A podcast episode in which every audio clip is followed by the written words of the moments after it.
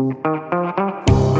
Bienvenue au deuxième étage. Cette semaine, on reçoit Namka, directrice du centre Limagier. Pour ceux qui connaissent pas le centre Limagier, c'est un centre qui est installé ici même dans le vieux Hermeux et qui présente de super belles expositions. C'est tout à fait un, un, un, pilier dans le monde culturel ici à Hermeux, mais à Gatineau aussi en même temps. On parle avec Namka de tout son parcours artistique, mais aussi de son inspiration. Quelque chose qui va un peu chercher euh, le côté créatif qu'en arrière de la bière, mais on le retrouve aussi dans une salle d'exposition. On en profite du même coup pour parler du festival Cultivé ici, qui est fait en collaboration avec un invité qu'on a déjà eu, Quest.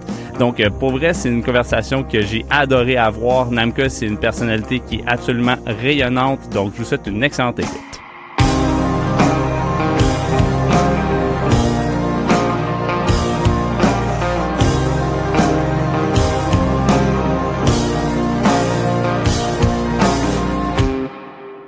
Salut Namka. Gorgée de café. Oui, salut. Tu pris par surprise, oui, ça va bien? tu m'as pris par surprise. Ben ça oui. va, et toi? Ben oui, tu as remonté la rue aujourd'hui pour te rendre au deuxième étage. Euh, bienvenue. Merci, sous la pluie. Ouais, hey, méchante tempête, on, on s'en sort pas. C'est comme le Elmer est floodé ben raide, comme on dit. Uh-huh. Euh, mais pour sauter dans le, le vif du sujet, euh, pour ceux qui connaissent pas Namka, c'est qui? Oh mon Dieu. Euh, ok, ben je suis, euh, je suis en fait la directrice du centre d'exposition L'Imagier. Euh, mais euh, je suis la nouvelle directrice et puis je suis nouvelle à Elmer également. Euh, je suis nouvelle au Québec également. Je, en fait, je viens de France, mais j'ai vécu, j'ai vécu à l'étranger pendant une bonne dizaine d'années avant de, avant d'arriver au Canada en 2017. Voilà. Donc, euh, donc voilà, donc c'est un peu un parcours, euh, je dirais, euh, sinueux et, particulier. Mais voilà, j'ai atterri à Elmer et au centre d'exposition L'Imagier et ben, je m'amuse. je m'amuse à créer des projets, des expositions, voilà. OK. Fait que là, tu dis que tu as fait un parcours tumultueux à l'étranger. Euh, c'est- quoi qui est tumultueux là-dedans? De, de tomber de où à où? Alors peut-être pas, peut-être pas tumultueux, plutôt euh, comme ouais sinueux dans le sens où euh, bah, c'est un peu un parcours atypique. Euh, quand euh, quand j'ai eu mon diplôme euh, euh, en France, bah, je cherchais un job. hein. Puis c'était en 2008, c'était la crise, la fameuse crise économique. Et c'était impossible de trouver un job, c'était impossible de trouver un stage non plus. Donc j'étais prête même, j'étais, je veux juste de l'expérience. Euh, et donc ça s'est pas fait comme ça. Et j'ai j'ai une amie d'enfance en fait, ma meilleure amie d'enfance euh, était euh, vivait à Dubaï. Hein. Puis alors, Dubaï, pour moi, c'était vraiment la dernière destination. Euh, j'ai j'ai- j'ai eu la chance de beaucoup voyager avec mes parents euh, étant plus jeune, euh, plutôt dans des dans des pays euh, bah, comme l'Afrique, euh, l'Inde. euh, donc j'avais une autre perception de ce que c'était que l'aventure et le voyage, quoi. Et Dubaï, pour moi, c'était le stéréotype, euh, comment dire, du capitalisme. Bon, bref, ça me ça me tentait pas du tout. Puis elle me dit, écoute. euh, tu sais, ça fait, t'as fait ton master là, ça fait cinq ans que tu fais tes études. euh, euh, garde un esprit ouvert et, et viens me voir. Puis je suis, je suis partie avec euh, une valise. hein. Euh, puis ça fait sens après pourquoi je dis ça? Mais euh, je suis partie avec une valise et, euh, et quand je suis arrivée là, bah en fait j'ai trouvé un job deux jours après. Donc, euh, donc voilà. Donc déjà le premier, euh, je dirais ma première impression, euh, c'est un peu apaisé, quoi, dans le sens où je me suis dit, bah tu sais, il y a peut-être des opportunités, quoi. Faut garder l'esprit ouvert. Et euh, et voilà. Donc j'ai trouvé un job dans une école de euh, une école de mode où j'enseignais en fait l'histoire de l'art, euh, fraîchement sortie de l'université, c'était parfait. Euh, puis ensuite j'étais graphique, euh, designer graphique euh, en même temps. Puis ensuite j'ai travaillé pour une une une galerie commerciale. Ok. Euh, mais c'est ça en fait, j'ai appelé mes parents puis j'ai dit bah vous savez quoi, je reste avec ma valise. Je pars Voilà. pour deux semaines, puis je reste finalement à Dubaï. T'es resté là Ben, pour combien de temps à Dubaï? c'est ça, bah je suis restée cinq ans à Dubaï. Euh, j'ai rencontré mon mari à Dubaï OK. également. Donc ça, c'est aussi une histoire euh, assez euh, incroyable parce que Dubaï, c'est un lieu, euh, c'est un peu une plateforme aussi bien commerciale, mais au niveau des personnes, c'est très difficile de se faire des, des amis, des relations, parce que les gens viennent et partent. Euh, sans arrêt. Euh, donc en fait, euh, les conversations commencent toujours par ah ça fait combien de temps que tu es ici, puis ça se finit par quand est-ce que tu pars? quoi. Okay. donc c'est vraiment dur de se faire des des amis et des, des connexions. Euh, et donc voilà, on est resté euh, donc on est resté cinq ans et puis ensuite on est parti à Doha, qui est en fait euh, à peu près 40 minutes de qui est au Qatar, euh, là où la Coupe du Monde va se passer. Ah, ok, oui, c'est ça, c'est pour ça que je sais où c'est. C'est ça. Tu parles à un gars qui écoute le hockey, fait que moi le, le, foot, ça me dit pas grand chose. Ouais, mais c'est ça. que je m'en foute.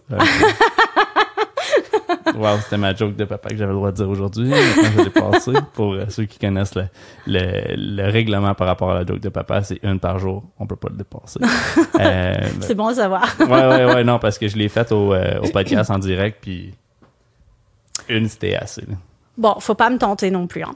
mais mais c'est ça quoi. Donc on a vécu ensuite cinq ans au Qatar avant de avant de revenir, bah, avant de venir au Canada. Voilà. Et pourquoi euh, avoir choisi le Canada? Là, je sais que je suis encore dans ton, ah, euh, dans ton arc de, de, ouais, ouais. de, de, voyons, de, de d'où tu viens, mettons, mais pourquoi avoir choisi le Canada après avoir fait, mettons, des, des destinations, euh, je veux pas dire ensoleillées, mais ouais, là, t'étais comme hein. exotique, uh-huh. désert, euh, l'eau bleue avec mm-hmm. le jet set atterré à Elmer. Bah, alors déjà, euh, encore une fois, on, on, retombe dans le stéréotype. Euh, moi, l'expérience que j'ai eue au Moyen-Orient était pas du tout l'expérience de l'expatrié. Euh, l'expatrié, c'est un peu une connotation euh, négative. Euh, tu, tu pars là-bas, t'as ton package, t'as un super salaire. Un... j'ai pas du tout eu cette expérience. je vivais dans le désert. J'étais à, à, à 20 minutes de voiture de Dubaï, de downtown Dubaï. Je vivais en face d'une mosquée. J'avais les chameaux derrière moi. C'était vraiment une expérience très très hippie, on pourrait dire. Ce qui m'a beaucoup plu d'ailleurs, parce que je m'en souviens, ça m'a vraiment marqué. Euh, donc ça, c'était une, une, une, première chose. Puis euh, ensuite, c'est sûr que en ayant rencontré euh, mon, mon, compagnon Raphaël, bon bah la, la vie s'est améliorée quand même. Hein. donc je dirais que j'ai quand même profité euh, des piscines et euh, des clubs et ce genre de choses quoi. mais quand on a eu des enfants, à un moment donné, on s'est vraiment posé la question de savoir est-ce que c'était le la vie qu'on voulait leur offrir? Parce que la réalité à Dubaï, c'est que quand tu sors, bah tu vois les travailleurs, tu vois les conditions de travail et euh, jusqu'à présent, ça nous dérangeait pas, mais combien de temps est-ce qu'on peut euh, supporter ça dans le sens où, euh, bah c'est ça, c'est quelle éthique on a dans le sens où est-ce que ça nous dérange de voir des, euh, des travailleurs du Bangladesh euh, qui sont peut-être maltraités, qui n'ont pas euh, cette liberté. Est-ce que c'est ça qu'on veut enseigner à nos enfants? Pas vraiment. Donc, quand ils ont commencé à grandir vers l'âge de, oh, je me souviens plus, je crois deux ans, trois ans, ouais peut-être, euh, on s'est dit bon, euh, je pense que on va faire le pas dans le sens où il est temps de bah mon mari vient de Caligari en fait. Euh, Il est canadien, il est chilien canadien. Donc euh, euh, un cowboy, un cowboy de Calgary. Ah mon dieu. Pas du tout. Mais euh, c'est pour ça qu'il est parti d'ailleurs. Pas pour vrai, ok. C'est bon. là, j'essaie de, de, de, me l'imaginer, genre un Chilien de Calgary avec son chapeau de cowboy. Pas, du, tout. Non, ok, non, non, non, non, Fan de hockey aussi. Euh, fan des euh, Edmonton Oilers. Donc, t'imagines, en ah, vivant à Calgary, oh. la honte. ben, il doit être content en ce moment parce que là, ils viennent, ils viennent tout juste de, de passer justement les Flames, c'est fait. Ouais, ouais, ouais. Euh, ouais, ok, ok. Fait que le, retour au Canada, mais là complètement au lieu d'être à l'ouest, ça va venir à l'est. C'est ça. Donc on est arrivé d'abord en Alberta, puis ce qui nous a attiré, euh, bah, honnêtement, c'était encore une opportunité euh, professionnelle là, donc on est on est reparti pour cette raison-là. Euh, et euh, ce qui nous a attiré, c'était vraiment la nature canadienne, les espaces verts.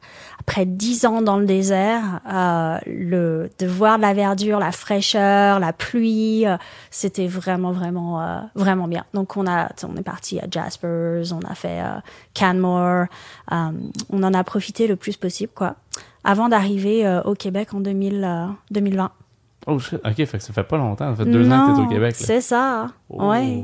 Puis je parlais pas français pendant plus de bah c'est ça. Pendant toutes ces années, tout était en anglais. Euh, Donc euh, pour moi, revenir au Québec, c'était vraiment intéressant parce que je pouvais à nouveau me reconnecter avec ma culture, bah, en tout cas le français. Ben oui. Euh, puis vraiment euh, pouvoir enseigner à mes enfants euh, plus activement quoi le français. Fait Ouais. que là, t'as as eu deux enfants Alors j'ai deux enfants qui sont nés à Doha à Doha. OK, parfait.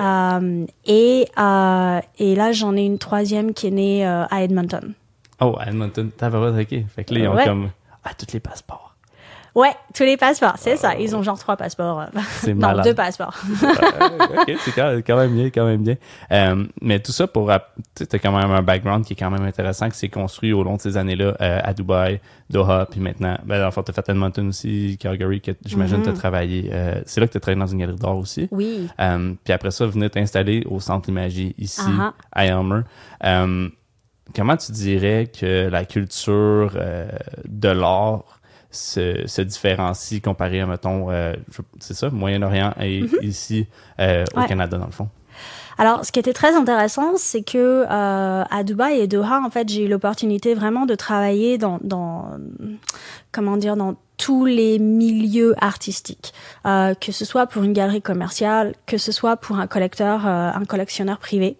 Euh, j'ai aidé un collectionneur à, à, à monter son musée privé. En fait, euh, euh, c'était quelqu'un qui venait à la galerie souvent, puis euh, à un moment donné, j'ai pris un risque. J'ai dit bon ben, je peux plus progresser dans cette galerie. Je vais je donne ma démission. Puis ce qu'il faut savoir à Dubaï, c'est que quand on n'a pas de job, on n'a pas de visa. Donc euh, on a genre 30 jours hein, pour euh, bah, soit retrouver un autre job, soit on part, ça y est. Euh, et lui m'a offert une opportunité euh, en or, c'est le cas de le dire. Euh, donc pendant un an comme ça, j'ai développé avec lui sa collection, managé sa collection.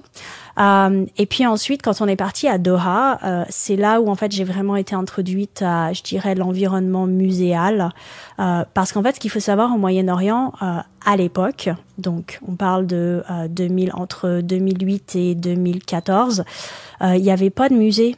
Donc les galeries commerciales euh, euh, servaient de, je dirais, faisaient le job euh, que font les musées, en fait, servaient ce rôle éducatif. Puis j'ai travaillé dans une galerie euh, qui était l'une des premières galeries à mettre de l'avant au niveau international les artistes du Moyen-Orient. Euh, donc ça aussi c'est très très intéressant la galerie euh, Third Line hein, qui est toujours active. Euh, puis du coup ça nous a envoyé à, à Basel, euh, Art Miami, euh, bref, Freeze Art Fair à Londres, Artissima en Italie. donc c'était vraiment vraiment très très international. Euh, puis c'est c'est là où la montée, les, les artistes euh, euh, du Moyen-Orient, notamment iraniens, euh, ont commencé à vraiment prendre la, le devant de la scène. Euh, ils commencent à venir ici maintenant en Amérique du Nord, mais euh, à cette époque-là, ça commençait déjà à, à, bah, à s'implanter, quoi. Ils commençaient déjà à s'implanter puis à se faire connaître. Mais ce qui est intéressant, c'est que les, les problématiques euh, sont les mêmes en fait. C'est-à-dire que dans les deux contextes, que ce soit au Moyen-Orient ou, ou au Canada, j'ai été confrontée à une scène artistique émergente. Et euh, quand je suis arrivée à Edmonton, et même quand je suis ici, ce que je remarque, c'est que euh, les, les problèmes d'une scène émergente sont les mêmes. C'est-à-dire que, euh, en fait, c'est une histoire de communication. C'est qu'il se passe beaucoup de choses. Euh, Il y a beaucoup de créativité, mais ça se fait... Euh, ça se fait, je dirais, indépendamment. Puis du coup, on est toujours à se dire ah ben mince, si j'avais su que cet événement était là, je serais venu. Ou euh, donc c'est le, le, le vraiment le côté euh, coalition euh, entre les différentes personnes, les différents acteurs, communication. Et ce qui s'est passé à Dubaï, par exemple, c'est qu'à un moment donné, les, les artistes, les galeries, les, les collectionneurs se sont regroupés, puis ils ont fait un espèce de zine où qui en fait compilait tous les événements. Donc ils, ils ont réussi à se mettre d'accord. Ils ont compris qu'en fait euh, il fallait pas se, ils se faisaient pas la concurrence là, qu'il fallait soutenir les uns les autres. Puis ils se sont tous euh, mis d'accord pour euh, pour comme ça recentrer l'information. Puis là, je sens qu'on en est là, là, ici à, à, à Elmer. Euh, L'aspect communautaire est très très important. Tout le monde est super créatif, tout le monde fait beaucoup de choses. C'est très important de pas se mettre en compétition, c'est pas le but là. Mais je pense qu'on arrive à ce moment charnière où on doit tous peut-être se mettre autour d'une table, hein, puis se mettre d'accord, puis se dire, OK, on va faire un zine ou on va faire un, je sais pas, est-ce que c'est une newsletter ou euh, euh, une infolettre ou euh, où on peut comme ça regrouper l'information. Puis surtout, on se met d'accord, on n'a pas le même événement, un événement le même soir, tu vois, ce genre de choses. C'est pour ça, les problématiques sont similaires. Ouais, c'est clairement quelque chose, je pense, qui est euh, pas encore implémenté à 100% dans, dans notre culture comme en général, on est, la, la, culture du divertissement, elle tourne beaucoup alentour de la, la musique, les spectacles. Euh, on, on, vient d'avoir deux ans de, de, rien de ça. Fait que là, le mm-hmm. monde veut sortir, le monde veut euh, voir ce qui s'est créé un peu aussi. Puis euh, je pense que ça commence aussi avec euh, justement des, des, lieux de rassemblement comme une brasserie, comme un bar, comme un restaurant. Dans le fond, euh, c'est la première place que tout le monde sort euh, en ce moment, mm-hmm. ben c'est là le temps de, de s'associer puis de travailler ensemble puis de promouvoir ce que les autres font, ce que qu'il y a sur la rue principale ici à Elmer, mais aussi en dehors de ça. Euh, là, on est rendu avec une exposition qui est sur la rue principale tout mhm. l'été, euh, avec euh, plus des extraits de, je dis des poèmes, là, mais c'est, c'est pas des poèmes, c'est plus des essais. Ah, ceci n'est pas une pub, hein? Exactement, ouais. qui est présenté un peu partout. Moi, j'ai, justement, genre, j'ai, le gars, il est venu faire un tour, puis il dit, on peut t'en mettre ici? Je suis comme, oui, comme, j'ai une clôture en bois qui est comme est pas belle tant que ça genre vis ce que tu veux dedans autant que ça que ça soit beau puis c'est super le fun d'avoir un peu ces visuels là qui sont là. Euh, tout ça qui t'a amené directement à l'imagie euh, qui est quand même un centre qui est installé à Elmer depuis euh, en tout 1975. Genre, je regardais. 47 ans. Quand on a pris le. Quand on est allé prendre des photos, euh, justement, l'imagie, tu sortais un peu les, les vieilles photos, là, euh, de l'origine de l'imagie, les vieux logos, les vieux pamphlets. C'est comme incroyable, l'historique autour de ça. Moi, j'ai grandi à Gatineau, fait que l'imagie, je l'ai juste tout le temps vu comme un beau bâtiment quand je passais à moi, puis j'ai jamais su qu'il y avait ça à l'intérieur. Euh, donc, un manque littéralement de, de connaissances ou juste pas le savoir. Mm-hmm c'est quoi l'imagie? Um, bah, l'imagie, je pense que c'est une espèce de... Um, bah là récemment j'ai dû le mettre j'ai dû mettre des mots sur ce qu'était l'imagier um, puis je parle de je parle de l'imagier comme étant un catalyseur d'idées d'énergie créative alors c'est sûr là c'est c'est c'est ma nouvelle vision là mais euh, mais mais je pense que ça s'applique à euh, à, ce que c'était euh, à l'origine en 75. En fait, l'imagier, c'est c'est vraiment euh, un, un, projet communautaire, je pense. Euh, et c'est c'est né d'un d'une je dirais de la volonté d'un couple euh, Yvette et, et, Pierre Debain qui était très très implanté dans la communauté locale qui avait un, une passion pour pour l'art et puis pour pour partager en fait cette passion avec avec la communauté excuse-moi. Partager, ouais, cette. Euh, des, des, restants de titres. Ouais, c'est ça, ouais. ça, c'est là qu'on met le, le, le, disclaimer euh, pour avertir les gens. ouais. Euh, donc c'est ça, donc pour partager cette passion communautaire. Euh, puis je pense que nous, on est là à l'imagier pour pour poursuivre ce rêve en quelque sorte. Alors ce rêve, il est il est modernisé, il change, euh, euh je dirais, il prend d'autres formes, mais mais l'essence est là. Et, euh, et je pense que ce qui m'intéresse à l'imagier, c'est de, euh, oui, de présenter des projets d'exposition, mais de pas du tout tomber dans l'élitisme. Au contraire, c'est de s'intéresser à l'accessibilité, parce qu'en fait, quand on euh, quand on y pense, une œuvre d'art, elle euh, elle existe que parce qu'on la regarde. Donc s'il n'y a pas d'interaction, s'il n'y a pas de, de connexion avec un, un, un public, un spectateur, ben le message il passe pas quoi. Donc donc c'est ça qu'on essaye de faire à l'imagier. On, on, présente des euh, des expositions d'art contemporain euh, qui sont vraiment en lien avec les les problématiques de société. Euh, parce qu'on veut que euh, la communauté locale, mais pas puis les, les touristes aussi, puis, la, puis les gens qui viennent d'Ottawa, s'y retrouvent. Euh, donc on n'est pas dans un autre monde, on est juste dans une autre façon de regarder le monde, vraiment. Donc c'est d'espèce de proposer des possibilités ou d'autres perspectives sur la réalité qui nous entoure. Puis tout ça, euh, dans, en ayant du fun aussi là, je veux dire. Oui, oui, c'est pas, c'est pas, c'est pas juste pesant là, mais puis, puis déprimant. Là. Non, non, non. Donc, on est vraiment dans le. Euh, tu sais, quand on dit euh, oui, on veut être un espace de dialogue, ben, ça veut dire quoi? Donc, euh, c'est pas que des mots, là, faut le mettre en action. Et comment est-ce qu'on fait ça? Ben, On fait ça en, en ayant une, euh, une programmation, je dirais, ce qu'on appelle la médiation culturelle, là. Mais en gros, c'est une programmation qui vient accompagner les expositions, qui viennent enrichir, euh, des programmes qui viennent enrichir les expositions. Mais c'est ça qui est le plus intéressant, parce qu'en fait, l'expo devient maintenant un, une plateforme pour vraiment euh, diguer, là, pour vraiment creuser dans le sujet puis avoir plusieurs intervenants qui sont soit en lien, qui sont connectés au milieu de l'art, mais peut-être pas forcément là.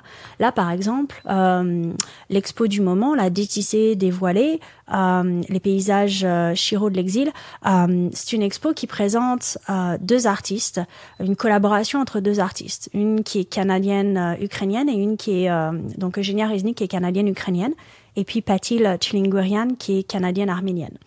Alors, euh, elle, euh, elle se, se retrouve dans ce, je dirais, cette collaboration euh, artistique, euh, et euh, toutes les deux parlent de justement ce moment d'exil qu'elles ont dû affronter, puis comment est-ce qu'elles s'y retrouvent en fait, bah comment est-ce qu'elles, je dirais euh, développent un sens d'appartenance euh, à ce nouveau pays dans lequel elles sont quoi. Et puis mhm. qu'est-ce qui reste de leur culture puis comment est-ce qu'elles peuvent l'exprimer euh, quels sont ces paysages comme ça qui euh, qui font ce qu'elles sont quoi en, en gros.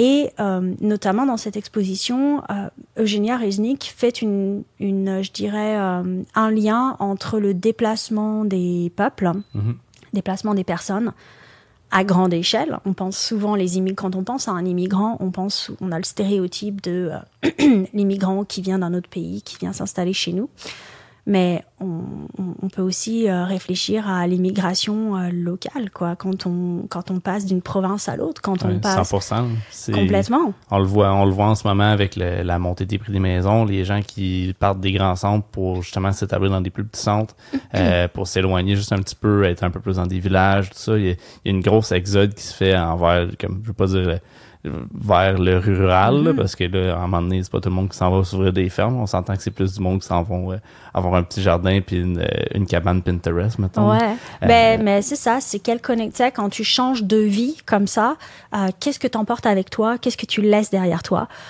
puis la question de home, where home is, c'est quoi ta maison Est-ce que la maison c'est ton ton euh, ce que tu appelles ta maison, c'est euh, euh, là où tu vas, tu l'emmènes partout avec toi, ou peut-être des fois tu laisses des choses derrière toi. Donc c'est vraiment intéressant. Euh, c'est une expo qui a plusieurs, je dirais, euh, couches, quoi. Et donc notamment un lien avec, comme je disais, Eugénia Reznik, qui fait cette connexion entre les l'immigration des peuples, des gens, et des personnes, et l'immigration des plantes. Et euh, c'était très important pour nous de, de, dans nos expositions, surtout celle-ci parce que je veux dire c'est des artistes qui sont pas d'ici. Comment est-ce qu'on crée la connexion avec la communauté locale?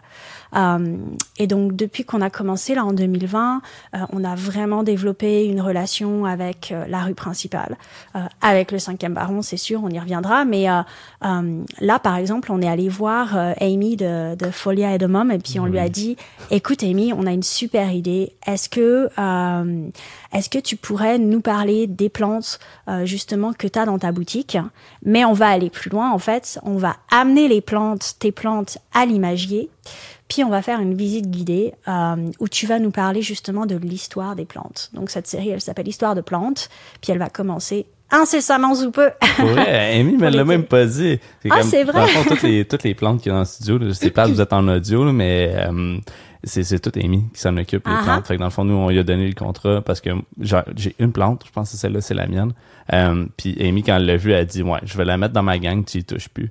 Euh, fait que là, on est rendu avec un arbre, on veut vraiment avoir comme le plus euh, ce côté-là, mais euh, la bière, c'est vraiment intimement lié avec le, l'aspect local des choses, mais aussi mm-hmm. les ingrédients locaux, donc les plantes, le houblon, euh, les, les, fruits locaux, l'agriculture locale, ça a beaucoup d'importance euh, à la bière parce que dans le fond, l'histoire de la bière, ça vient un peu de ça ici, mettons. Euh, faisait acheter son blond de la région ici pour faire leur bière mm-hmm. euh, en Ontario, justement, dans le coin de Toronto. J'oublie tout le temps, en tout cas. On s'en fout, c'est Sleeman. Mais ça reste que on a quand même une culture ici qui a toujours été attachée un peu à la bière sans le savoir. Euh, puis là, ça revient un peu tranquillement pas vite, euh, dans le fond, avec des bières qu'on brasse, avec euh, des houblons qui viennent de la houblonnière Lupuline, des choses comme ça, qui devraient être sur le podcast bientôt, by Mhm. the way. Euh, mais ça reste que l'attachement local est très présent euh, dans ce que vous faites comme projet, Mhm. Euh, mais aussi par rapport au support que vous avez aux communautés, euh, bon, dans le fond, LGBTQ+, Ouais. euh, puis aussi euh, BIPOC, mais j'oublie tout le temps en, en français les sous Racialisé, les communautés racialisées. hein. C'est P-A-N-D-C, oui. Pand, Ah, ok, pand- ouais. pand- Oh, pa- ouais, bon. Panch. En tout cas, mais ça reste que vous avez quand, euh, vous avez réussi à mettre en place euh, beaucoup d'expositions qui mettent euh, la lumière là-dessus, mais aussi Mhm. des associations avec euh, justement ces communautés-là pour euh, mettre de l'avant leur art, mais aussi leur histoire. Euh, par quel moyen euh, tu t'y prends pour Comment est-ce euh, qu'on faire fait ça? briller, briller ce monde-là? Euh, bah, je pense que euh, ce qui est intéressant, c'est quand on pense à une institution, on pense souvent à quelque chose de poussiéreux, puis de lourd, puis de, euh, je dirais, de, de, de, avec une hiérarchie euh, très stricte. Puis c'est pas comme ça que je fonctionne du tout. Je suis vraiment, je suis vraiment dans le développement des relations. C'est-à-dire que moi, ce qui m'intéresse, bah, c'est un peu comme toi avec le podcast, quoi. J'aime parler, j'aime rencontrer les gens, j'aime parler, j'aime développer des relations qui parfois deviennent des amitiés. Euh, et, donc du coup, en connaissant ces personnes, euh, si j'ai l'opportunité de laisser une place pour ces voix qui sont différentes, euh, ben au lieu de moi en fait euh, parler en leur nom, bah je leur laisse la place, c'est tout. Donc par exemple, ce qui c'est un, un exemple concret, c'est que euh, on a un ce qui ce qui était anciennement euh, l'espace euh, d'éducation, la salle d'édu- d'éducation. Euh, J'aime pas trop ce mot éducation. Il y a un côté très euh, comment condescendant euh, dans le sens je vais je dois je vais t'apprendre quelque chose, je vais te montrer Ouais, comment euh, faut faire. C'est cas que, que j'ai beaucoup en réflexion dernièrement parce que dans le fond, nous, on a parti de l'organisme Link Up qui euh, Ouais. pour, pour créer, dans le fond, un peu plus amener la diversité puis amener la discussion de la diversité dans le monde de la bière qui est comme littéralement un gros problème parce que c'est très euh, ben j'imagine qu'il y a un peu la je veux pas dire les galeries d'art en général ont un peu ce, ce même problème là Mhm. parce que c'est euh, on, on s'entend c'est quelque chose qui qui a toujours été un peu, je veux pas dire huppé, mais euh, visé envers les personnes qui ont un peu plus de moyens, Ouais. souvent qui est au désavantage de ces communautés-là. Mhm. Euh, même chose pour la bière.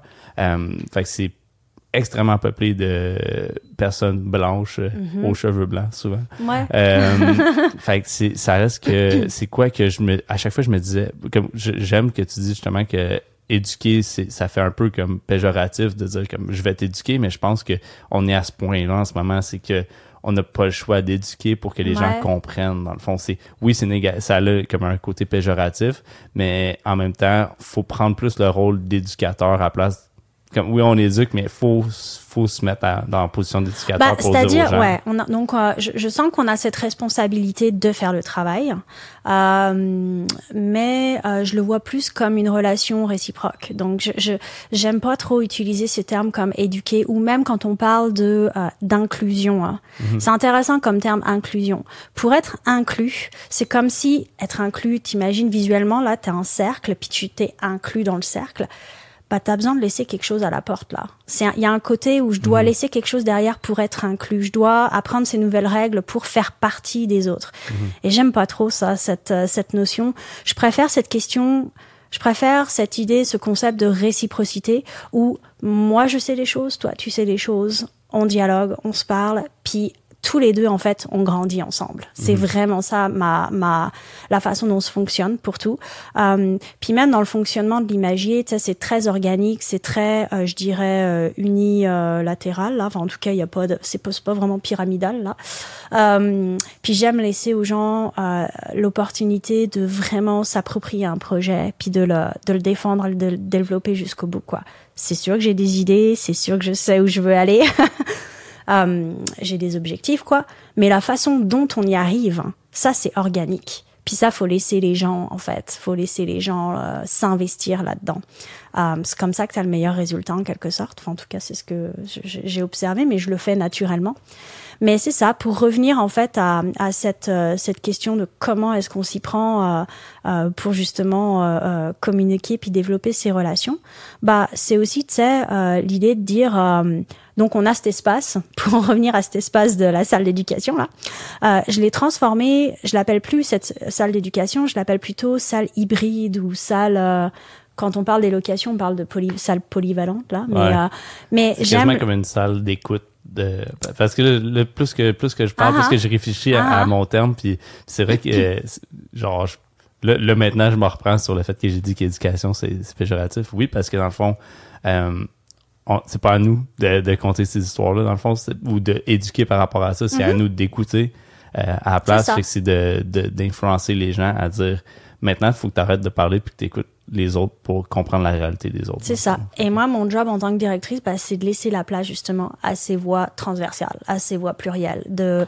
de, euh, de les accueillir dans cet espace. Donc, euh, un exemple concret, parce que c'est ça aussi, c'était, on fait un plan stratégique, on a une nouvelle vision, euh, puis on est là, ok, ça c'est des mots là, mais dans la vraie vie là, comment est-ce que tu mets tout ça en action?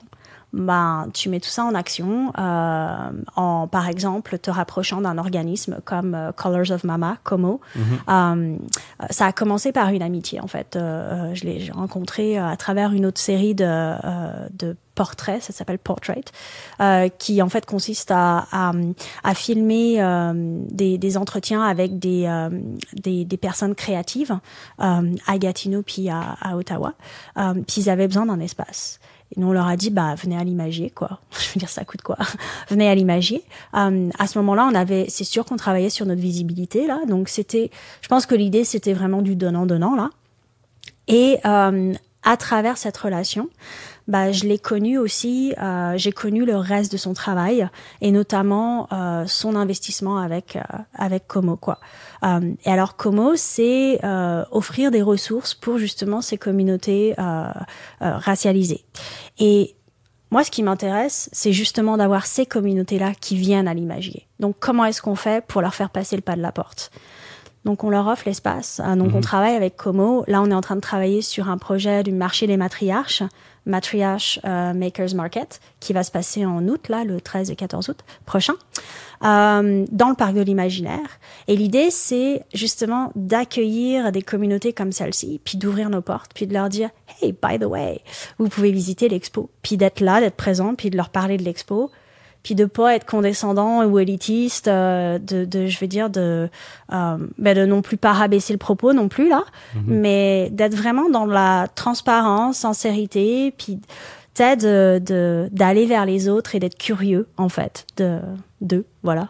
je, pense, que ça a toujours été un peu le le stéréotype que j'ai euh, envers les, euh, les galeries d'art, dans le fond, c'est mm-hmm. l'aspect élitiste de la chose. Mm-hmm. euh, je, je, veux pas dire que ma perception a changé parce que ma perception envers le monde en général a changé, comme quand j'ai eu des enfants, puis que, tout, tout commence à juste devenir différent. Là. On dirait que ça, ça crée comme un choc euh, dans ta tête. Là. Je sais pas pourquoi. Là, j'ai deux j'ai deux filles, ça, ma plus vieille elle a trois ans, puis depuis ce temps-là, comment dire que que je suis je veux pas dire que je suis woke, mais genre, tout me fâche plus, plus vite. euh, mon niveau de tolérance envers que ça soit sexiste, racisme, etc., genre, il est comme très, très, très bas. Genre, ça prend pas grand chose pour me faire typer. Euh, mais ça reste que aussi, euh, j'ai eu la chance de peut-être un peu plus, euh, dans le fond, quand j'étais allé en Floride, je veux pas dire que comme j'ai voyagé puis j'ai découvert plein de choses, je suis juste allé en Floride puis à mm-hmm. Miami, il y a Winwood Walls. Je sais pas si tu connais. Non. Euh, dans le fond, c'est comme une galerie d'art extérieure qui est euh, tout du graffiti. Euh, ah. Fait que c'est comme très très urbain comme euh, comme style d'art, mais ça m'a tellement frappé comme que ça soit juste en plein milieu d'un gros bloc en béton. Tu sais, c'est littéralement c'est un ancien quartier industriel tout en béton. Puis ils ont juste décidé. Je pense que ça le t'as bien des, des gars de graffiti qui sont des gars, des filles de, de, de tout le monde de graffiti qui se sont installés euh, là-bas euh, juste parce que le graffiti, c'est, c'est un art qui est, mm-hmm. qui, qui est rebelle. euh, Puis après ça, ils ont juste décidé de prendre ça puis d'implémenter ça dans leur propre culture puis de mettre une place euh, dédiée à ça. Fait que tu fais, tu fais l'exposition complète, tu te promènes là-dedans, il y a, tu sais, il y a paquet de, il y a sûrement des artistes que genre, c'est du monde super reconnu que le morceau de vaut genre des millions de dollars, puis que même moi, je le sais pas. Mais après ça, t'as la galerie d'art qui est juste au bout, que tu peux aller voir des expositions qui sont plus euh, récurrentes, qui reviennent plus souvent, avec des œuvres d'art littéralement à acheter. comme quand j'ai vu ça, je suis tombé sur le cul. Genre, le- j'étais- c'est- le- le- le- l'élitisme de Miami a frappé, genre, Ah. du même coup, j'étais comme, oh, ok, ok, on Ah, est donc pas. exit through the gift shop. Ouais, c'est ça, ça, ça ressemblait à ça un peu, euh, mais ça reste que j'ai j'ai beaucoup aimé euh, l'attachement avec la culture, avec l'art qu'il y avait alentour de ça. Puis je me suis toujours dit comme qu'on manque le bateau ici par rapport à ça. Mhm. Euh, pour euh, du monde euh, qui écoute le podcast en ce moment, qui voudrait justement comme euh, commencer à découvrir un peu plus, euh, par où tu leur suggérerais de commencer? À découvrir, euh, qu'est-ce que t'entends par là Découvrir? Comme euh, la- leur, leur art local, comme leur galerie d'art locale. Ah, ok. Ouais. Euh, bah, je dirais euh, commencer par venir à l'imagier. Entre, dire- entre autres, entre, autres, entre autres, effectivement. Non, mais euh, c'est ça, c'est que euh, je dis ça parce qu'en fait, il y a beaucoup de gens qui ne savent pas qu'on existe. bon, c'est sûr que là, avec la pandémie, on a des horaires d'ouverture qui euh, qui sont un peu différents, mais euh, mais tu sais, je pense que ce qui est important, c'est que euh, euh, l'imagier, c'est un peu conçu comme un espace vivant là. Donc, pour revenir à ce que tu disais, euh, cette, euh, cette première impression euh, euh, du musée ou de l'institution, c'était c'est quelque chose de, de, de lourd, pesant et euh, ennuyeux. euh, mais on- n'est pas obligé de le voir comme ça là. Moi, ce qui m'intéresse, c'est de décloisonner les idées là, de, de, de shaking the box un petit peu quoi. Ouais. puis voir ce voir ce qui se passe. Donc euh, donc c'est ça je veux dire on a une programmation euh, euh, qui est quand même très très variée.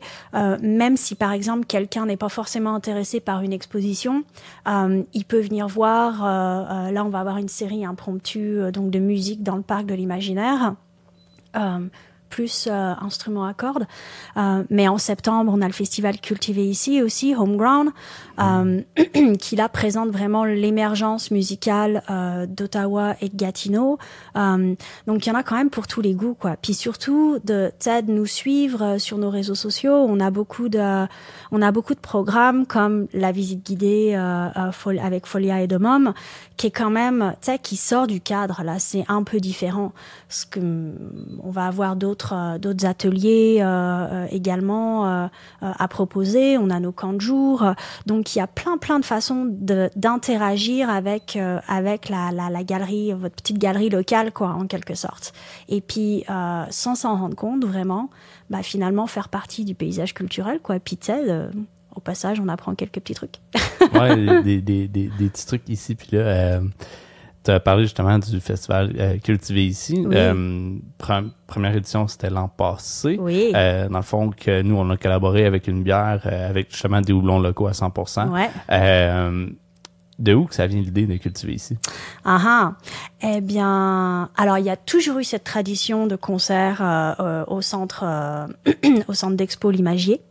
Euh, et puis quand je suis arrivée, euh, ça c'était intéressant comme défi parce que je devais à la fois poursuivre ce qui a été fait, tout en, je dirais, euh, apposant ma touche en quelque sorte. hein, C'est qui euh, la nouvelle direction C'est quoi la nouvelle vision de la direction Euh, puis je pense c'est très important aussi quand on avance de toujours être respectueux du passé ou en tout cas d'avoir un certain regard sur ce qui s'est fait. Puis on peut l'altérer, on peut le modifier, on peut le transformer, mais euh, je veux dire l'imagerie est quand même très très implant- implantée dans la communauté, très appréciée. J'ai toujours, quand je suis arrivée, j'ai entendu que des choses positives sur l'imagerie. Tout le monde a cette connexion avec l'imagier en me disant ah ouais moi je faisais les camps d'été euh, ah ouais euh, moi je venais tous les étés voir les concerts dans le parc euh. donc c'est sûr qu'on devait je dirais continuer cette programmation là sauf que la programmation qui était là précédemment c'était plus jazz musique du monde puis moi musique du monde ouais mais encore une fois, tu sais, la société a changé. Enfin, je veux dire, euh, comment est-ce que... Euh, bon, c'était peut-être pas forcément ce qui m'intéressait plus, quoi, en gros, voilà, d'un point de vue euh, Non, artistique. c'est- c'est- c'est- Je pense que en tant que directrice de la, de la galerie tu dois d'avoir justement de, de mettre de ta propre sauce là-dedans, de ton propre. la raison pourquoi tu t'es rendu, c'est que tu as une expérience en tant que, que direction, mais aussi tu as travaillé dans une galerie d'art. Tu as fait tes études en France, tu es allé euh, au Qatar, t'as- tu sais, tout ça en background, ta vision artistique est, ça. existante. Fait ça. faut que tu reflètes ça à la galerie d'art Voilà. aussi. Donc, ça, serait, ça serait ridicule de, de se baser sur... euh, Bah c'est ça. Puis je voulais pas, je voulais vraiment pas euh, continuer quelque chose juste parce que c'était comme ça. Puis qu'est-ce que c'était ça qu'on faisait avant. Euh, euh, puis bon, euh, t'auras compris, j'aime bien les défis là. En pleine pandémie, je veux dire lancer un festival, c'est genre un peu fou comme projet. Mais je me suis dit, tu sais quoi, s'il y a un moment pour le faire, bah c'est maintenant. Donc, euh, puis tu sais, je suis très dans l'expérience, euh, apprendre en faisant. Euh, j'ai pas d'expérience avec avec les festivals. Mon truc, moi, c'est de créer en fait des concepts. C'est vraiment ça.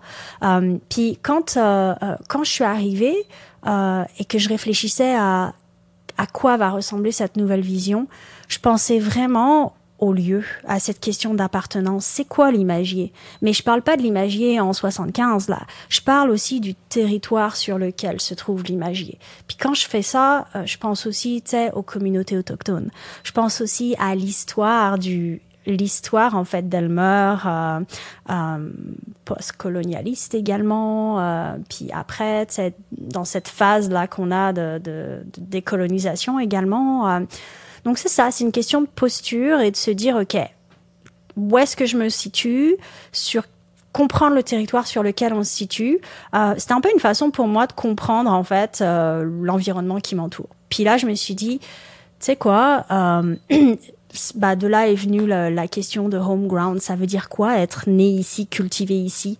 Parce que moi je suis pas d'ici, donc je me sentais un peu comme un, un ovni là. Je veux dire avec toute cette expérience, euh, euh, j'arrive ici, tu sais, comment est-ce que moi je me connecte avec cette communauté?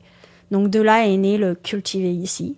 Puis c'est sûr que j'ai toujours eu un intérêt pour l'émergence. En fait, j'ai toujours eu un intérêt pour euh, ce moment de transition où t'es pas connu encore là, où t'es vraiment en train de galérer, donc tu donnes tout parce que t'as vraiment envie de, de to make it. Euh, mais c'est ça, il y a une espèce de, de un naturel en fait et une spontanéité qui font que euh, c'est souvent très fort. Euh, donc c'est ça. Puis je me suis dit ben je vois ça au niveau des artistes visuels. Euh, Qu'est-ce qu'il en est au niveau des artistes musicaux? Puis c'est comme ça que je me suis rapprochée de Quest.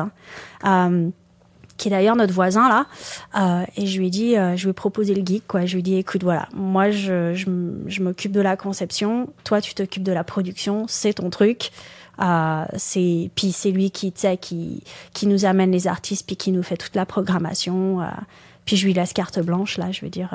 euh, là, en même temps, dans le fond, là, ça va être quand même une, une grosse deuxième édition parce que là, euh, justement, vous avez fait vos preuves avec la première. Euh, nous autres, on a sorti une bière, puis là, on en sort une deuxième euh, pour Ouais. cultiver ici encore une fois.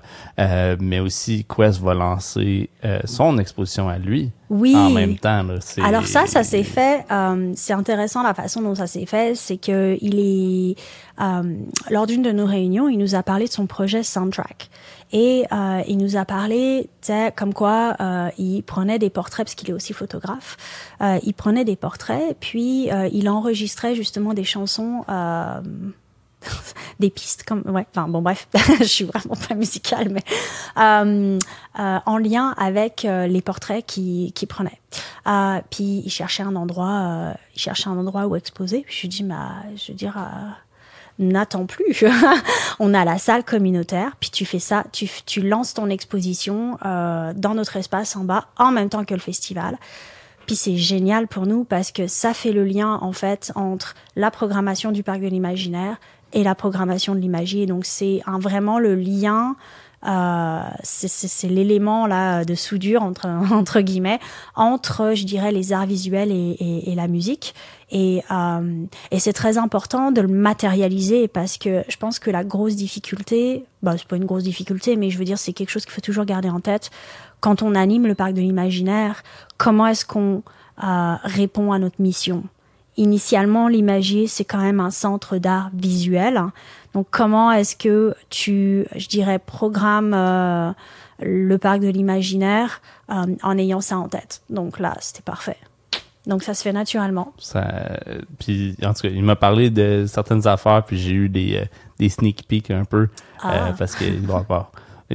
C'est comme tu dis dans le fond, tu à- toujours à une conversation de te faire un nouvel ami. Fait que là, avec avec quoi ça a juste été comme instantané. On a Uh-huh. jasé ici, puis ça a juste été la connexion directe. Fait que, euh, on a comme beaucoup de respect mutuel envers parce que moi aussi je prends de la photo, je fais de la photo, mais Mhm. genre il y a comme un gros respect. Puis Mhm. genre à chaque fois qu'on prend une photo, c'est hey, t'as pris une belle photo, puis là il y a Ah, du gros love. Euh, fait qu'à chaque fois, des fois il me donne des petits sneak peeks. Fait que c'est le fun Je suis très ça. dans la photo aussi. Ça, c'est quelque chose que j'ai pas Ah. mentionné, mais Ah, euh, ouais. J'ai euh, mon père m'a donné son son appareil photo ben, il y a plus de 30 ans là, son Pentax, Oh. une petite collection de de de- photo euh, que j'ai pas pu bah c'est ça quoi la vie trois enfants un chien euh, pff, laisse tomber euh, directrice de l'imagier euh, j'ai en zéro, minute à moi là mais quand quand j'étais étudiante en fait j'avais ma chambre noire dans la salle de bain et là, Oh. j'ai toute ma chambre noire avec moi et Ouais. je j'attends que le bon moment pour la remettre en place, quoi. Mais je rêverais de ça. Hey, C'est mon gros rêve. comme euh, sais j'ai recommencé à sortir un petit peu plus la, la caméra film Euh, on, on a eu notre deuxième anniversaire puis je suis juste Ouais. allé à la pharmacie avant de m'en venir puis j'ai j'ai acheté genre deux deux rouleaux de Kodak comme tu sais faut que tu demandes à un commis euh, qui a peut-être dans la vingtaine commis ou commis E euh, je voudrais acheter du film 35 mm Du- à la pharmacie Ah, Hein, ils sont comme hein? genre de, de quoi tu parles? Euh, tu sais comme il faut que je le fasse développer à la pharmacie puis ils savent pas comment ça marche à chaque fois Fait en tout cas il faudrait que j'apprenne à Bah, je fais pas couleur, hein, parce que couleur c'est une autre histoire Ah là. C'est pas les, les objectifs euh, sont différents là, ok mais euh, noir et blanc, ouais. euh, donc c'est ça. J'attends ju- je, je sais que euh, là, si je l'installe, je vais avoir du monde à la porte. Je vais avoir Quest, euh, Ah, David aussi, toi. je, je- je veux je veux l'apprendre c'est Ouais, clairement quelque ouais. chose que mais est-ce que tu fais aussi de la photographie numérique? Ou toi Alors- t'as vraiment pas fait le saut entre les deux? Non, non, non, j'ai fait le saut entre les deux, puis euh, puis c'est ça. C'est encore une fois, c'est euh, avant avant d'avoir des enfants, j'avais ma propre production aussi. euh, j'ai quelques images. J'ai même euh, j'ai même perdu mon disque dur en fait avec toute ma production dessus. Donc ça, ça a été genre la grosse blessure de ma vie là. Euh, j'ai perdu mon disque dur et bah j'en ai récupéré quelques-unes quoi, mais euh, mais j'avais une vraie production, euh, j'ai tout perdu. Donc c'est pour ça aussi que l'argentique, tu sais, c'est du physique là, c'est du matériel, elles sont imprimées, voilà. tu peux pas le perdre Non. Puis ce qui me plaît dans l'argentique, c'est le c'est le proc- processus en fait. C'est même pas le résultat final en fait. C'est le, le le plaisir d'être dans la chambre noire. Il y a une espèce de entre l'odeur et euh, et d'être l'obscurité comme ça. T'es un peu dans un autre monde là. Puis de voir l'image apparaître là. C'est genre c'est très cheesy ce que je dis, mais euh, mais c'est vrai. C'est juste c'est magique à chaque fois là. Ça me ça me prend à chaque fois. Puis euh, Ah ouais, regarde, comme, comme moi, j'ai euh, j'ai juste une petite Canon que le, le meter il est, il est brisé dedans. mhm. Fait que ça dit tu peux pas faire tes lectures de lumière avec. Ah fait oui. Que dans le fond, je prends ma je prends ma caméra numérique, je fais mes lectures de lumière avec dehors, je m'essaye parce que c'est comme Ah ouais, sensiblement les mêmes Ouais, ouais. Les Ouais. mêmes choses puis après ça je suis comme OK ben je croise mes doigts puis je suis comme j'espère que je suis focus, j'espère que j'ai ça, j'espère que j'ai ça puis après ça mes premiers films, c'est la moitié qui revenait imprimé. Il y a beaucoup plus d'intentionnalité en fait, parce Ouais. que tu penses vraiment à l'image que tu vas produire, au cadrage, à la lumière, à... puis c'est tellement cher le film que faut pas te planter là. Euh, bah disons, oui, c'est ça, faut pas te planter. Ben, c'est Mais- te planter, ça coûte le prix d'une carte SD. C'est, mettons que tu penses à ta carte SD que tu peux réutiliser, mais ton film, euh, quand tu, comme l'autre fois, je l'ai, j'ai ouvert ma caméra parce que ça fait longtemps que j'avais pas changé le film. J'ai, je sais pas comment j'ai fait, mais je l'ai mal ouvert puis j'ai tout fucké le film, genre complet, tout réexposé, tout fait, ah, ouais. là, j'étais là, ah non. Mais j'aime aussi l'idée, là par exemple, dans le, j'ai pas retouché à mon appareil photo depuis, oh, ça doit faire moi, des années là, mais il y a encore un film dedans, donc je me souviens plus que j'ai pris au début. Et, euh, et là, je sais que quand je vais le révéler à un moment donné, euh, bah, ça va être la grosse surprise. Puis ça, j'adore. Puis Ah, j'aime oui. aussi quand les photos, tu sais, quand tu, quand tu, comment on dit ça en français là, quand tu Quand tu, enclenches pas Ouais. complètement là. Donc en fait, tu prends la moitié de ton film, tu prends une photo, puis tu renclenches, puis tu prends une autre photo, puis là les photos se ah superposent. oui, faire un- une, une double Double exposition. exposition, Ouais. ouais.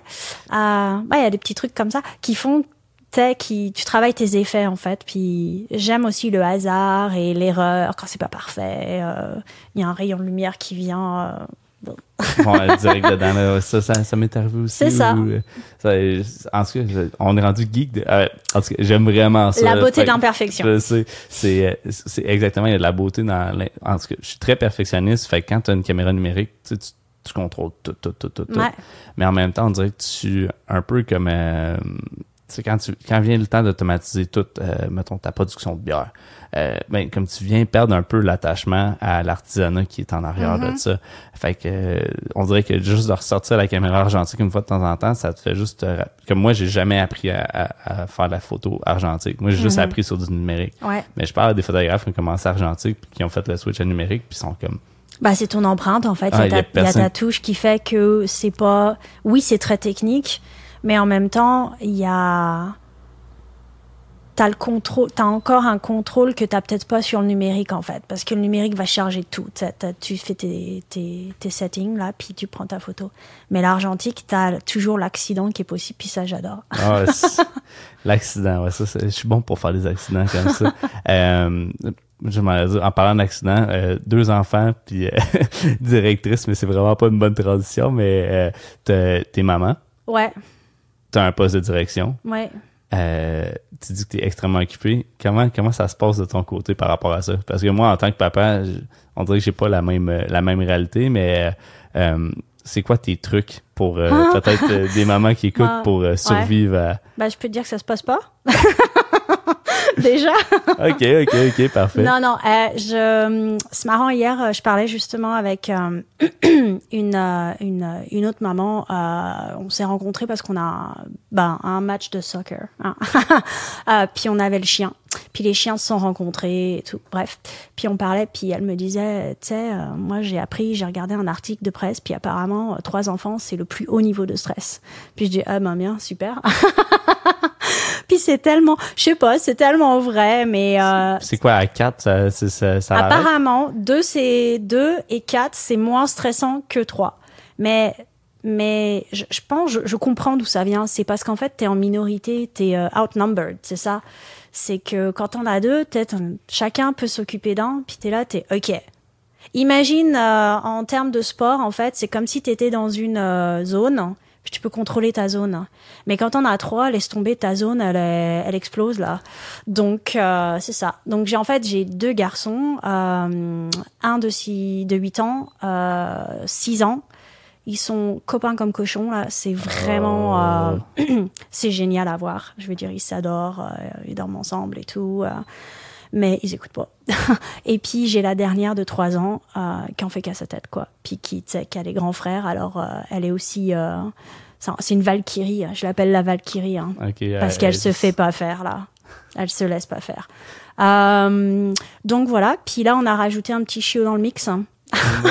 ouais, ouais, juste, juste pour ajouter un petit peu de. de piment, comme De si piment, on, ouais. ouais, c'est ça, comme si on n'était pas assez occupé. Euh, bah, je t'avouerais que là, cette idée, euh, je pense qu'on n'avait aucune idée. C'est la première fois qu'on a un chien, on n'avait absolument aucune idée dans quoi on se mettait les pieds là. Euh, c'est comme avoir un quatrième enfant, mais j'ai pas envie de comparer les chiens avec les enfants, mais euh, Non, mais euh, euh, regarde, j'ai eu un chien, on a eu, on a eu un chien avant d'avoir des enfants, puis la, la seule différence que je pourrais comparer un enfant avec un, un chiot, c'est que tu peux pas envoyer ton enfant faire pipi dehors. c'est ça. Mais encore là, encore, encore là, ma fille elle commence à être propre, puis elle va faire pipi dehors avec le chien maintenant. bah. Fait que pour vrai, je sais plus quoi dire. Ben, Je- je pense que, écoute, c'est marrant parce que ce que j'ai, euh, si on revient à ta question, en fait, l'origine de ta question, euh, ben, j'ai pas la science infuse là, mais ce que je remarque, c'est que peut-être que je devrais adopter les mêmes, euh, la même façon de faire euh, que j'ai à l'imagier, tu sais, ce, côté très flexible, organique. euh, bah, bizarrement, je l'ai pas du tout en tant que parent, en fait. Je suis vraiment très, très rigide. Puis du coup, je me suis rendu compte qu'à un moment donné, bah ça casse quoi. tu sais. Plus t'es plus t'es rigide, c'est tendu, puis ça casse. Donc euh, c'est ça. Faut euh, diminuer ses attentes, Laisser aller. go with the flow, et puis c'est qu'une période, et puis euh, ça va changer. Et euh, mais tu sais, j'ai beaucoup beaucoup de moments de doute et beaucoup de moments de me dire mais qu'est-ce que j'ai fait, puis j'y arrive pas, puis comment je peux faire les deux. euh? Mais c'est aussi, puis là, ça, en fait, ça permet de, parler aussi de quelque chose d'intéressant, c'est que là, la société, comme elle est faite, elle sépare en fait ta vie personnelle avec ta vie professionnelle. Donc souvent, le stress, il vient du fait que euh, bah tu peux pas mener tes enfants au travail, tu peux pas parler de tes enfants au travail, tu peux pas euh, enfin jusqu'à présent en tout cas, j'ai connu ces contextes-là où euh, euh, bah, j'étais par exemple euh, dans un environnement professionnel où j'étais la seule à avoir trois enfants, puis mes collègues, ils avaient la vingtaine, ils sortaient de l'université, tu parles, ça leur passait au-dessus là mais tu peux pas dire à chaque fois, tu sais, ah bah je suis désolée, je peux pas prendre ton rendez-vous à 6h30 parce que tu sais quoi, il y a d'autres choses dans la vie, genre nourrir mes enfants par exemple. Euh, c'est ça. Donc en fait, tu es toujours mis dans une position où tu dois te justifier, où tu dois dire, bah excuse-moi, je peux pas être là parce que je dois, on m'attend à la maison. Bon. Bah, moi, j'essaie de changer ça à l'imagier, dans le sens où je dis pas que j'enlève les barrières là, c'est-à-dire que, tu sais, genre travailler tout le temps et tout quoi. Mais, euh, mais c'est ça, je pense que si on commence à accepter le fait que la vraie vie, là, c'est pas, euh, t'es pas une machine, là, t'es, t'as des enfants, euh, que tu peux te permettre de les amener avec toi, euh, que, euh, euh que les, tes collègues, les gens avec qui tu travailles comprennent que c'est pas juste une personne, c'est tout un univers là qui vient, ben ça aide aussi. Ouais, c'est, c'est quoi qu'on a qu'on a d'implémenter au cinquième depuis le début. Là, fait que c'est euh, Dimitri qui a, qui a, ses deux enfants, moi j'en ai deux aussi. Euh, je sais pas si t'es, t'es arrivé tantôt, t'as croisé Dimitri, mais des fois, genre Hello est là dans la brasserie, puis elle fait juste uh-huh. comme jouer. T'sais, on a plein de jouets pour enfants en avant sa terrasse. Fait que pour mm-hmm. nous autres, c'est juste normal que que moi j'apporte ma fille une fois de temps en temps, j'apporte mon chien au travail aussi. C'est, c'est, c'est juste de dire que dans le fond, le travail, c'est comme ta deuxième famille, c'est comme une extension de, de ta vie de tous les jours. C'est la, c'est la place que je passe le plus de temps bah, c'est par ça. semaine. Pourquoi est-ce que tu veux séparer ça euh... Bah, je suis d'accord avec toi, mais bon, là, c'est sûr qu'on parle dans un contexte où, euh, genre, on aime vraiment ce qu'on fait, là. c'est un métier de passion, là, on ne travaille pas à la banque. Euh, bon, pas, pas de... J'ai rien contre les banques, mais... Euh, ben, on peut en parler maintenant que, on dit, là, les banques, là, va falloir s'arranger. Non, c'est mais euh, mais c'est ça quoi. Je veux dire, on est euh, euh, on est absolument investi et passionné dans ce qu'on fait. Donc c'est sûr. Moi, je m'arrête pas. J'arrive pas à rentrer chez moi et me dire allez, tu sais, je ferme le je ferme le local. Là, je pense plus à l'imagier. C'est pas possible. Je pense constamment à l'imagier. Je suis toujours en train l'imagier ou un projet créatif là. Je suis toujours en train de réfléchir comme ça. Euh, faudrait demander à Amélie, en fait. Je lui écris tout le temps des textes. je sais, j'ai le même cerveau. genre, genre, Jacob, il est comme, Christophe, tu me, tu me textes le dimanche soir, genre, sur des affaires du cinquième baron, comme, faut que t'arrêtes de faire ça. Comme, faut pas, faut pas penser au travail tout le temps. Je suis comme, c'est, c'est là. C'est dans le moment, ça vient quand ça vient. J'ai, la nuit passée, j'ai juste pensé au podcast. OK, je vais avoir une entrevue, il faut que je prépare mes questions. Ta, ta, ta, ta, ta, ta. Ouais. J'ai tout fait mon entrevue hier, dans le fond. Fait que c'était juste après ça une question de le, de le répéter en, en vrai. Là. Ouais. Mais euh, pour transitionner euh, sur, sur mon, mon closing de podcast, dans le mm-hmm. fond, euh, je donne tout le temps le dernier cinq minutes du podcast pour que tu plugues du monde qui mérite d'avoir le spotlight. Ah mon dieu, je m'étais juré que j'y penserais, hein, parce que j'ai écouté, le, j'ai écouté le dernier podcast, puis genre, je suis vraiment pas préparée. Je sais. tout le monde, tout le monde qui s'essaye. À chaque fois. Il y a une, sur les 25 épisodes à date, il y a une personne qui a été capable. Qui était préparée. ouais, Gabrielle Turner, euh, fidèle, fidèle, euh, euh, elle et Travis, qui sont des fidèles euh, écouteurs du podcast, je vous remercie encore, mais qui, elle, quand je l'ai invitée, elle savait tout de suite. Et quand je suis arrivé, elle avait quasiment son petit papier, puis toutes ses affaires à plugger oh, avec quasiment les sites web précis, etc. Euh, mais ça reste que c'est la question qui est easy going en même temps aussi, il y a pas de pression. Non, bah non. Puis de toute façon, on oublie toujours euh, du monde quoi, mais euh, mais bah déjà euh, je pense que je commencerai tu sais là ce qui ce qui me vient en tête, c'est définitivement quand je pense à l'imagier, c'est de remercier par exemple ma collègue Amélie Rondeau qui est responsable de la programmation en fait qui qui euh, réalise toutes mes idées folles là. Euh, et puis je l'ai vu là depuis que je la connais en 2020 là, euh, je l'ai vu grandir. Euh, puis on a grandi ensemble vraiment là. Euh, donc j'aime beaucoup, j'aime beaucoup cette relation où, tu sais des fois elle me dit, elle me dit bon bah là. Ouais non là tu pousses le bouche un peu trop loin là. En fait c'est mon calmant en quelque sorte des fois. Elle me remet dans le dans le droit chemin là. Euh, et puis j'ai envie de dire euh, merci, euh, merci au, aussi à François Lachapelle, aux membres en fait du conseil d'administration de l'Imagier, parce que ils, en fait ils me font confiance, ils me donnent carte blanche.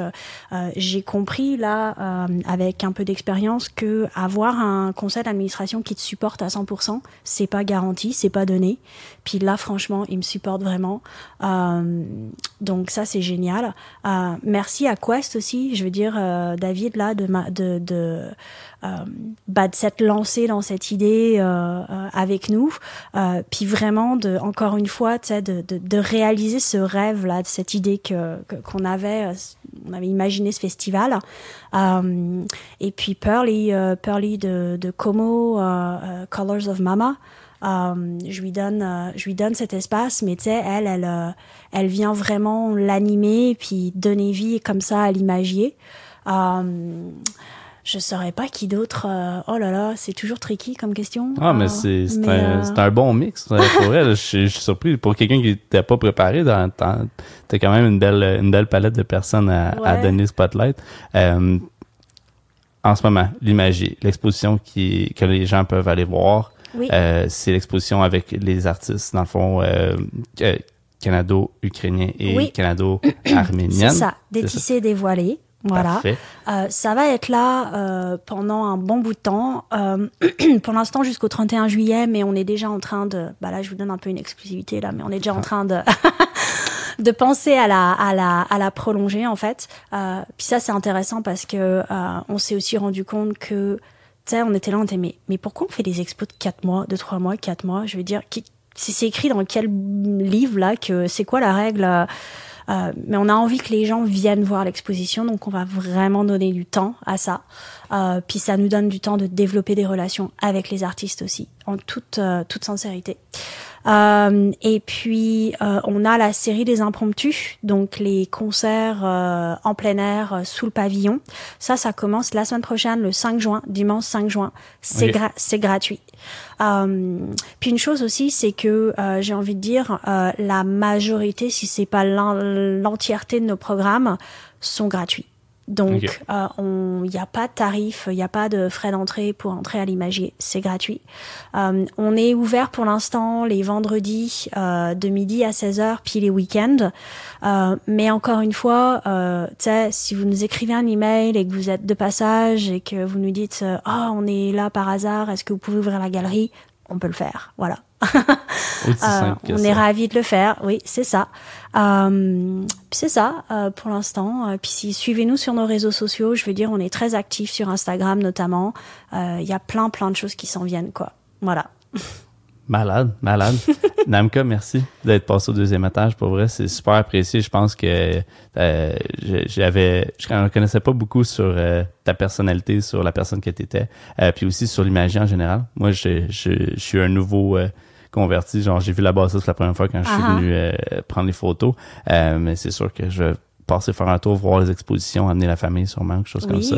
C'est clair que euh, je dis ça, mais on est tellement débordé à courir partout, mais là, je viens de me, je viens de me commettre à faut que je le fasse, je vais le faire. On t'attend. Ouais, c'est sûr, c'est sûr. Je vais venir un lundi. Puis Tango t'attend aussi, le chien. ah, ah, oui, c'est vrai, je l'ai vu sur les photos, il est là. OK, parfait ça. Ouais, OK. Ouais, on a un animal, euh, il, vient juste d'arriver là, il est tout euh, tout frais, c'est un, petit bébé là et puis il est avec nous à l'imagier. Voilà. Ah, malade. Ben, Namka, merci d'être passé au deuxième étage. Ben, merci à toi hein, de m'avoir reçu. Hein.